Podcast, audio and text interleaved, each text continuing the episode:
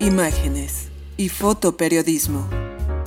Omar Torres expone sus perspectivas con cuatro décadas de experiencia tras la cámara y frente a la noticia. Fotografía digital, análisis, medios de comunicación, tendencias, procesamiento de imágenes. Un podcast solo en español. Bienvenidos. Hola a todos. Hoy hablaremos de la graduación de colores, color grading en inglés, porque no tenemos una mejor traducción. Ah, la evolución tecnológica nos ha traído nuevos lenguajes, pero también se ha comenzado a modificar transversalmente los procesos de distintas disciplinas, aventajándose y superponiéndose unas a otras. Quizás la producción cinematográfica es la que más utiliza las nuevas técnicas de color para sus grandes proyectos, y naturalmente el resultado, aunque sutil, no deja de impresionarnos, más allá del contenido o temática del film. Viendo por segunda vez y detenidamente la película El Guasón, se puede encontrar el fino trabajo que se hizo con la corrección de color en cada una de las escenas. A mi entender, el director nos adentra en un mundo casi distópico, donde se muestra la atribulada vida del personaje que luego se convertirá en villano. Y esta visión la desarrolla naturalmente con todos los elementos de la cinematografía, con la interpretación del actor, con una trama oscura de una ciudad gótica antes desconocida, con la música y con todos los demás elementos que tiene a su alcance. Pero también nos traslada dentro de la personalidad del futuro villano, utilizando, sin restricciones, las correcciones de color en las que se enmarca cada escena. Una de las características es que, a pesar del cambio paulatino del ambiente en el que se mueve el personaje, desde el principio hasta el final de la historia, el color de su piel se mantiene siempre en la tonalidad correcta, con respecto a la que podríamos ver si estuviéramos presentes en la escena. Esto se logra con una dedicada utilización de la corrección de color, del color grading, a falta de una mejor traducción desde el inglés. Si bien la situación de iluminación con la que se encuentra un fotoperiodista es casi inalterable en la mayoría de los casos, la dominante de color, que en inglés es el color cast, es algo con lo que se lidia cotidianamente. Sin embargo, en muchos casos, la incorrecta utilización de la corrección de color a la hora de balancear el dominante del mismo termina por descompensar el color natural de la piel del personaje.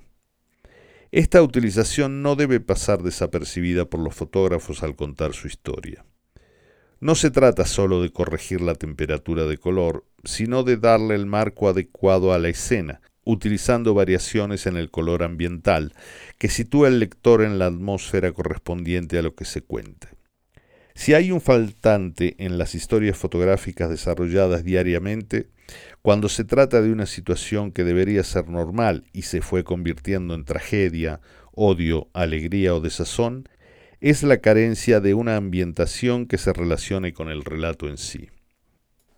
Descifrar o exteriorizar en imágenes la personalidad del sujeto fotografiado es una tarea casi colosal aunque también se puede utilizar la gama de colores para denotar un ambiente que nos acerque más al estado anímico del personaje o a la situación en que estamos fotografiando. El ambiente que le demos con la corrección de color también aporta a nuestra visión sobre cómo se desarrolla la historia, de acuerdo con el evento que estemos fotografiando. Si bien es cierto que el fotoperiodismo es muy reacio a este tipo de cambios debido a la posibilidad de falsear lo que se considera como realidad, bajo el supuesto de que todo aquello que sale de la cámara es lo más cercano a la situación en sí, esta línea se ha hecho cada vez más difusa con el desarrollo de las tecnologías aplicadas a mejorar las imágenes, las cuales de hecho ya están disponibles dentro de la cámara, incluida la inteligencia artificial. Las técnicas de corrección de color, que pueden aprenderse en diversos tutoriales, se cuentan por decenas en las plataformas actuales. Y ya es notorio que hay varios fotoperiodistas que las utilizan de manera moderada.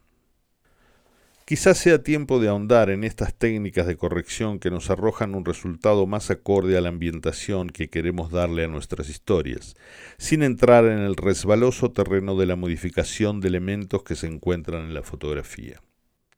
Una buena manera de acentuar la atmósfera, tanto del personaje como de su entorno, es la utilización de herramientas como el mapa de degradado o gradient map, que nos permiten modificar el color de fondo sin que con ello se contamine el color de la piel, o bien modificar el color solo de un sector de la fotografía para dramatizar o atenuar el ambiente. Este efecto lo podemos encontrar en muchas de las películas que vemos habitualmente.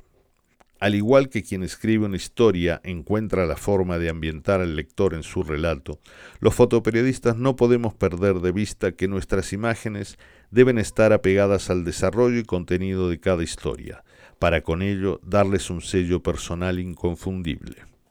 Muchas gracias. Siga a Omar Torres en Twitter, arroba Omar José 1985.